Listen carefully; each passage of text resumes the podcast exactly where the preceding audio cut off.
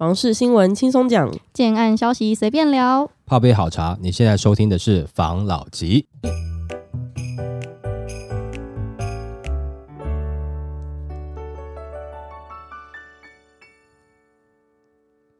关心你的房事幸福，我是房老吉。我是大院子。我是茶汤会，大家都知道，前阵子啊，房价飙涨嘛，所有的原因都归咎为通膨啊、缺工、缺料、建成本啊。那我们就看到一个新闻，他讲同区的差别，然后去调图它的营建成本的差异，跟大家分享。同区对比数据曝光，台中建案营建成本飙破二十一万，台湾房价狂飙，即便去年交易量能急动，价格仍未见到明显修正。不少建商把料双涨挂在嘴边，也不少民众认为是涨价借口。根据台中十四期的新建工程地上十三楼的新案，发包总金额未税，共计是一点二十一亿元，总楼板面积共计五千两百四十点二平，实际换算下来，营建成本单平就突破了二十一万元，来到每平二十一点三万元。而同建商不到两年前同区段推出的建案，营建成本每平为十七点八二万元，仅仅十四个月就上涨了十九点五 percent，涨幅相当惊人。不过，对于营建成本突破二十一万元单价，市场上也有不同的声音。不具名的业者就指出，目前以中大型建案来说，营建成本抓到每平十七到十九万元算十分正常，也有可能是预抓的成本导致。专家表示，其实从台中巨蛋流标六次，近期更加了五十二 percent 的预算，将预算拉到近百亿元准备招标来看，其实就可以了解到，即便目前营建业原物料价价格趋缓，但实际发包上有更多的隐性成本。一般十五楼左右的大楼，过去两年平均发包成本从单平十五到十八万元，到现在要标破二字头，隐藏包含了工资上涨、时间成本、缺工议题。而目前发包的二字头还不包含建商购地的成本，还有装饰材、额外建材及人事管销，这也是房价一去不回头的主要因素。这份数据为大建商发包成本，但实际上不论央行限缩、平均地权条例等打房的政策，更是冲击中小型建商，尤其是现在还要符合政府新政策 ESG 跟 SDGs 等环境共生议题，建商要符合地球永续各项指标，未来要做成报告书，提供给金管会查核后及银行贷款申请的资料，才能拿到贷款。而二零二三年可以观察到，中小型建筑公司面临的挑战更加严峻，不少公司干脆不推案，量缩成为事实。它这个引建成本上涨啊，有一个议题是它现在缺工嘛，那我就看到另外一则新闻，他说房价高怪缺工，网友就问引进移工房价就会降吗？因为房价高居不下嘛，营建业又缺人，就有健身公司表示，因为工人的成本增加了，造成房价只涨不降，希望政府可以尽快的开放至少一万名的移工来补足这个缺工的问题。现在营造工人以前的日薪差不多都一千五到两千，现在都要三千起跳。如果是专业的技术工，可能现在要四千五以上才能请到人，就一天薪水的费用。然后就有网友说，根本就是要政府开放移工嘛，事先找不到人再加钱，一定会有人做。更何况房价高居不涨，过去有移工来的时候也没有看到他们有降价，只是要用这个理由来要政府去引进移工。大家都知道，现在年轻人越来越不愿意去工地了，有很多新兴的一个产业，比如说外送平台呀。如果一样是这样子的话，大家比较倾向做那样子的工作，它就有铺路工地的一个生态。就算你是一个技术工进去，工人不够嘛，临时哪边要补什么缺啊，哪边要补一个什么东西啊，你还是得去。在那边就算有技术，也不受尊敬。就让我想到你之前讲工人的角色一直都没有被定位成他是一个专业，没错，变成就没有人想去，因为政府不引进，所以也没有义工可以用。简单来讲啊，假设你今天要一起坐车子的话，造车的工程师是不是有被尊重，或者造火箭的工程师有没有被尊重？你说那个可能是高科技的，换另外一个。我今天是陶艺家，我玩土的，有没有受尊重？雕刻家我有没有受尊重？那我今天如果说到工地上班，有没有被尊重？没有。你自己想想看啊，你要去分他的贵贱哦。我你换个角度来看好了啦，你住在这边的家，如果说是被你轻视的这些人盖的，你住的安心吗？今天如果说你让我们工地的工人，他也觉得说，就把这个房子盖好，是他的一个荣耀，是他的一个作品，你不觉得你住起来更安心吗？其实这个社会地位提升，我是觉得有必要了。不然的话，你很多很奇怪，建设公司说，啊，我们很顾我们自己的品牌形象，一定是很认真的去盖房子，但是不是你建设公司在盖啊，是工人在盖啊先不要讲，让营造厂也很顾自己的品质啊，但是真正在施作的那一个工人有没有在顾？你没有让他有一个这样子的荣誉感的话，你觉得他们能够很认真的把这个当成自己家在盖吗？建设公司想，营造厂想，但是在现场负责的那个工人会想吗？我觉得有一点点存疑啦。我们不要讲工人好了，我们讲我们听众，今天在自己的公司上班，你老板说哦，我们的目标未来就是怎么样？那你的想法是什么呢？那是你老板的目标啊，我就是领这个薪水啊，我就做这个事情就好了，不会特别的用心去做嘛。我们讲这个，大家都是人啦。但是如果说你在公司负责的东西是可能做了会让人家来问，就会说哦，我们这个专案的一个负责人会不会有种荣耀感？会嘛？那你这样是不是在执行的时候，你可能会更注重于细节，会更用心一点？回到刚刚讲的一个重点，就是说开放移工到底会不会让房价降？讲到现在所有的问题，不单单只是一工料的问题，只是工料讲出来，大家比较容易懂嘛。最原始的土地会不会降嘛？你从国外引进一些土地进来吧，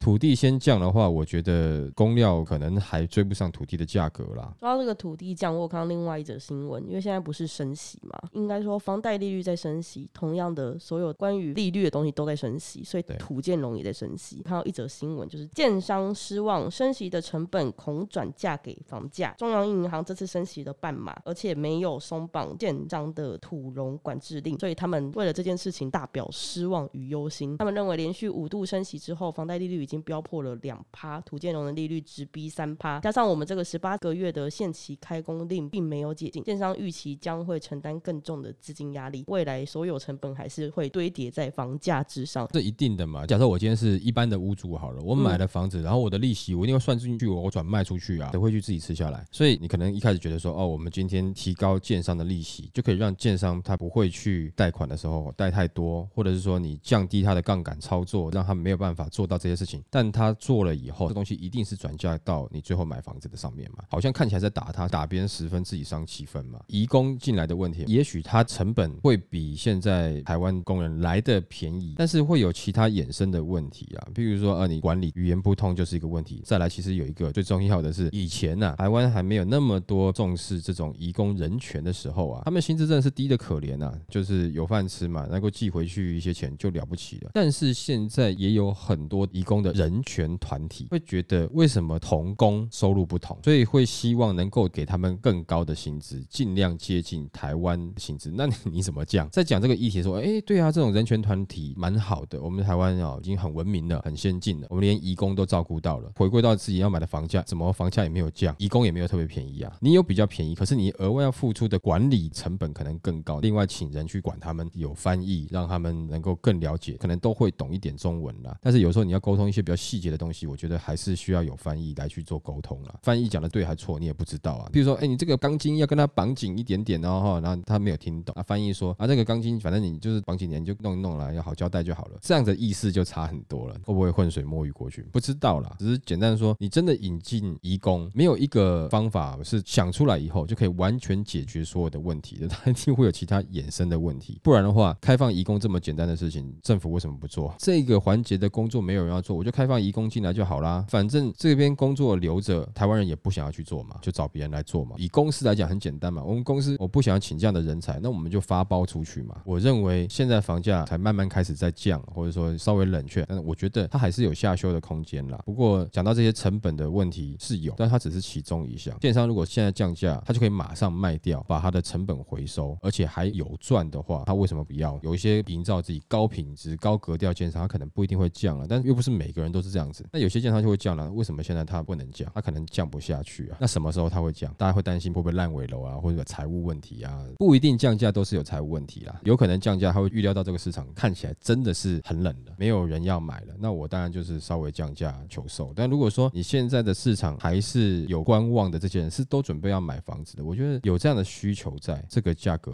比较难降。所以我觉得不会是因为你真的开放移工，整个房价啊会有很明显的改善啦。当然降不降价，除了建商的成本之外啊，可能还有一些是诚意吧。但是也有些建商是真的没办法降了，降不下去了，很难以一个方式就全部去解决了。或者说房市的景气是比较观望，然后或者说成交量不足，我相信在一段时间它是会松动的。但是我觉得这个松动对很多人认知是不一样的，可能有些听众就是对对啊，松动能不能回到二零一九、二零二零那个时候，觉得很难啊，不太可能。我们所谓的松动，可能大概就是在十五趴到二十趴，这已经算是很大诚意了啦。这中间呢，你要它回到两年前、三年前的房价，我认为不太可能啊。也有一些地方是有可能的，但你不会去买。你一去觉得哇，这旁边怎么荒烟蔓草，应该不会开发了。建商偶尔在这边趁着房市热络的时候，随便盖个一户，这边应该不会发展起来，也没有任何政府计划，也没有交通，就只是一个房子在那边。当时为什么会买这样的房子？可能被冲昏头了嘛。但这个区域降价了，你现在你会去买吗？因为你现在没有被冲昏头了嘛，你可能也不会去买。你的认知会认为是什么呢？房价没有什么跌，其实是有些有跌的，只是是你看不上了，还是要去追一些比较偏淡黄区的房价了。刚才上述这么多问题哦，房价你买不下去，你真的是可以稍微先看一下。但是看一下的时间，你总是要去谈嘛，可以朝这样子方向去谈，而不是去谈我要两年前的房价，人家就不会理你了。好吧，来下一则，房价会跌吗？从六大方向看，今年房市趋势，每年三二九档期推案量多寡，总被视为观察全年经济动向的重要指标。就今年的三三二九档期而言，虽然业者普遍认为，只要利率不再大幅调升，在地价高悬与建造成本居高情势下，加以豪宅价格并未松动，并且刚性需求依旧殷切。一般认为，倘若平均地权条例没有进一步的线索，房价就不可能大幅下跌。像第一点的话，就是促销广告漏玄机，积极去化余污。最近的很多的媒体广告随处可见，工程零付款，首付三 percent，十 percent 低首付，低首付二十万元起，月付两万元起，首年月付一万元起，每平最低折抵一点二万元起，签约送旅游金十五万元，签约送 Panasonic 变频电冰箱、洗脱烘滚筒洗衣机、空气清净机、蒸烤炉、冷气室外机。之广告诉求加以观察，再检视一下当前各建案的溢价率以及让利、退佣或是赠送装潢等琳琅满目的促销活动，销售率依旧不见起色，导致建商普遍延缓推案状况。不难了解当前的整体市场去化，已见区迟缓无疑。就跟我们之前讲的，现在有越来越多有点像是帮助你轻松成家的方案呐、其实送东西这种东西，就像是变相降价啦，我再让一点成本出来的感觉。我记得很之前还在房市热络送东西的这个议题出来的时候，是把成本堆上去送你东西，只是让你来看，但是其实这些东西早就已经转嫁在我卖给你的成本之上的。现在的送东西呢，是不是没有追加房价，但是我额外送你一些东西来吸引你来？这两种议题不太一样。我看是有点难啦，再加价上去，然后再送东西，可能人家光是听到你这个价格，就连谈都不想谈了啦。我相信现在有在看房子的自助客，应该也都很清楚，你们也感觉得到，哎，现在去看房子，里面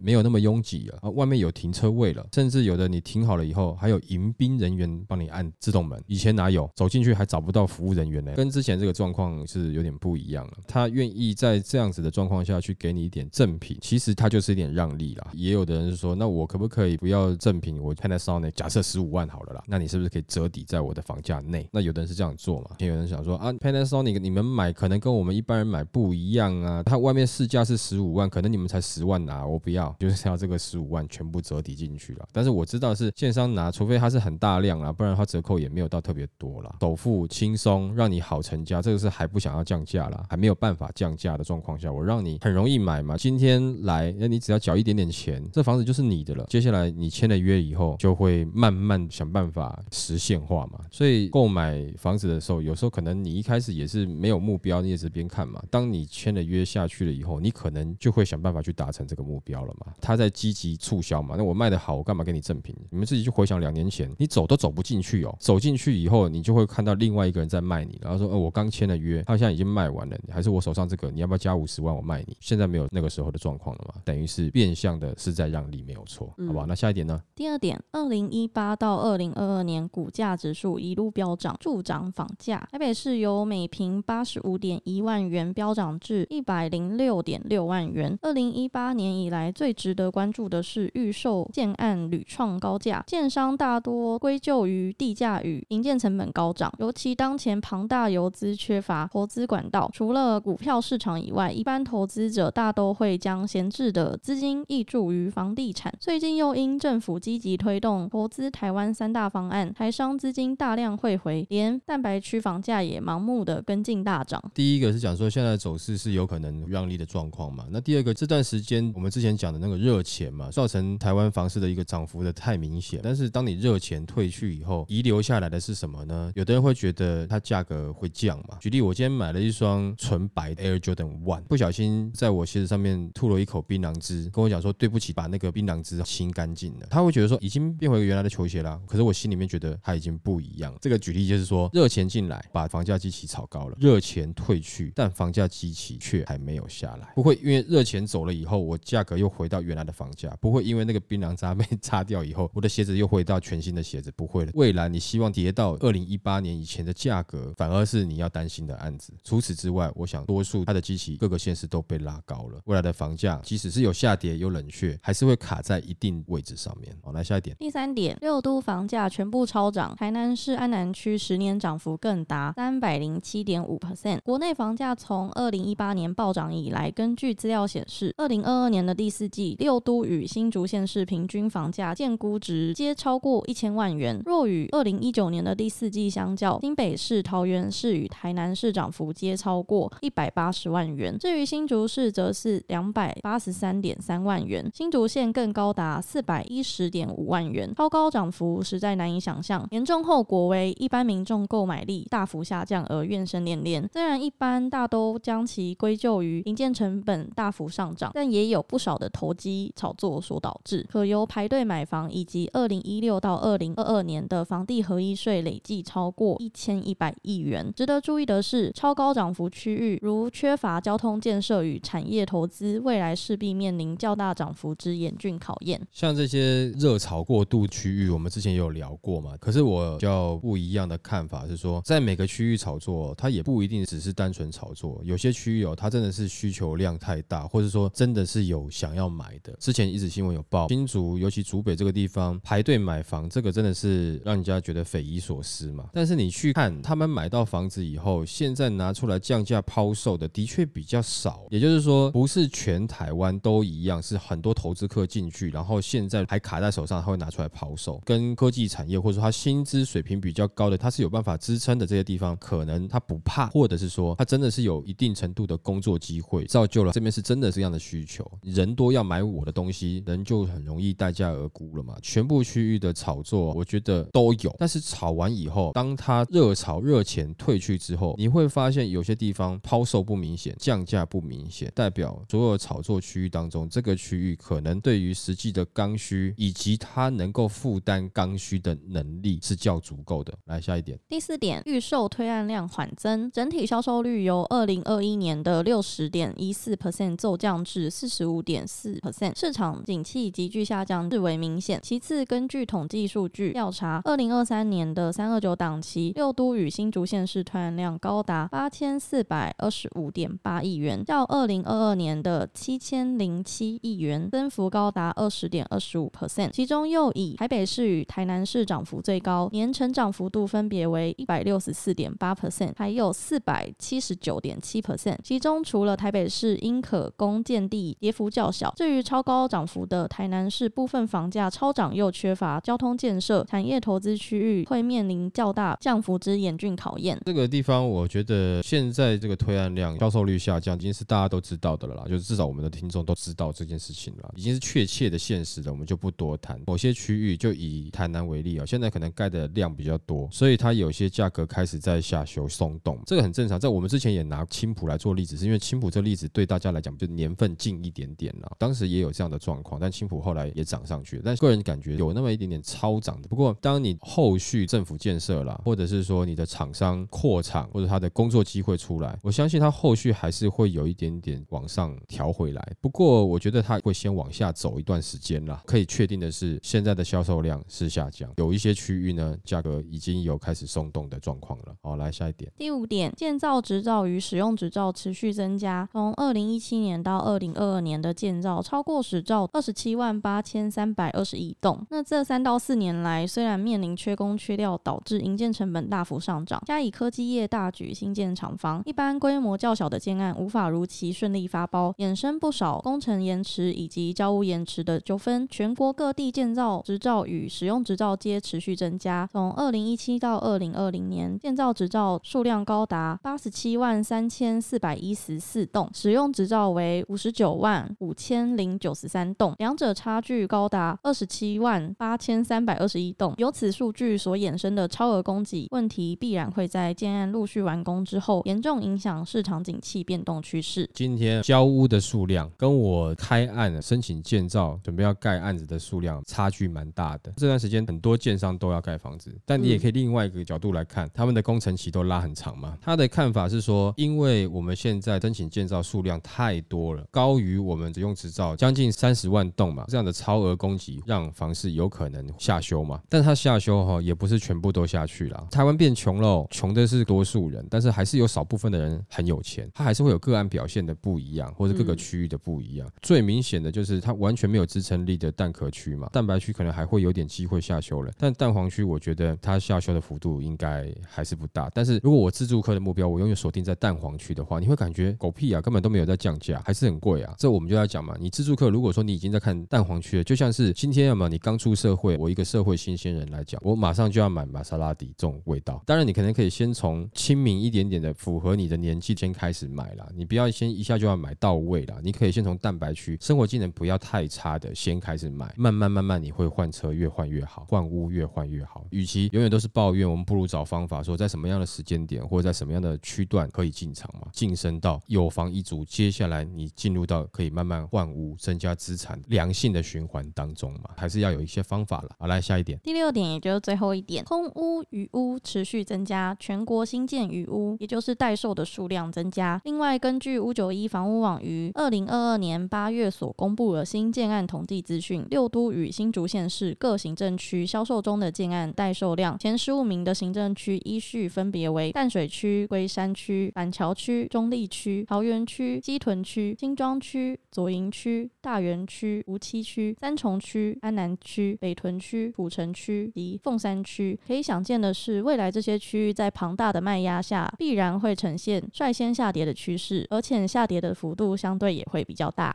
讲的这个区域啊，不能讲说全部，但我大致上是认同了。这些区域推案量大，然后当时价格提升的也有点快，我觉得是有机会松动的。但是有些区域，我觉得它不见得是很差的区域哦，尤其年轻的自助客了，可以考虑一下下的。交通不是说像蛋黄区这么便利，但是生活技能不至于到特别差了。因为我们之前有讲过了，Uber Eats 跟这个 Food Panda 快递送得到的地方，感觉上就有生活技能了嘛，有些东西就可以上网买。以这样子的生活形态去解决说你现在目前可能处于在蛋白区住家来讲的话，我觉得还算可以，不至于到说很可怜很困难。那在这些区域如果说下修的话，自助客是真的有机会进去的。如果你选择的区域是它未来还有一些发展的话，你搞不好还抢在低点呢，就像你们一样啊，抢在低点进场，也许你持有一段时间以后，就你房价还增值了，关系到在挑选区域的眼光了啦。以上讲这六点，专家他看到在二零二三年开始房价走势的一些讯息嘛，那我们也跟大家分享一下。好，好，来下一则。从化区紧邻旧市区，他嫌看出去视野都是老房，那网友就点破现实。比起已经发展成熟的市区，从化区的房价相对比较低，吸引了不少首购族的目光。就有一名网友在 PTT 发文指出，有人建议买靠近旧市区的从化区，生活机能比较好，但也有人说从化区的价值就是在看街道整齐、房屋新颖。不过近期看了几个从化区的建案，像是水南啊、十四期等等，虽然都在从化区，但视野或是旁边都是老旧的房子，附近的透天简直比旧市区的房子还旧。那他接着说，只能说服自己往好处想，旧市机能比较好，但视野实在是对不起从化区的感觉。这样到底是好还是不好？这篇文一发出去，就立刻的引发了热议。就有人说，旧市区附近的从化区现有机能不用等，若旁边还有捷运跟大公园，就更完美了。选靠旧市区但面从化区的房型，可以同时有两种优点：可以走路就买东西，还不错。全新的从化区通常还是要骑机车，除非去全联自助，就要看个人喜好啊。至于房价是否会涨，这就要看资金面向的问题。那也有人点破现实，你可以去从化区附近绕绕，整齐街道有人在走动吗？只是在自爽。台湾人只有在出国的时候才会走街道，不要买在从化区跟旧市区的交界就好了，保持点距离，居住有凝视性，但又不远，可以方便购物。如果纠结在视野，一定要看不到老房子，太难了，也没必要。先不管是不是从化区，想买有视野的，那你就去找有视野的房子啊。那就是标准的被刚刷刚香，娶了一个老婆，跟他说，我这个老婆哈，就是再温柔一点就好了啦，再瘦一点就好了啦，腿再长一点就好了啦，再雄伟一点就好了啦，不会跟我顶嘴这样就好了，对我父母亲孝顺就好了啦。好没水准。啊，牵出去走到外面哈，给我面子就好了啦。回到家里哈，就像仆人一样就好了。然后生完小孩子哈，就好好照顾就好了啦。太多了吧？就这样子吗？啊，那你有没有想过，那女生角度跟你讲说，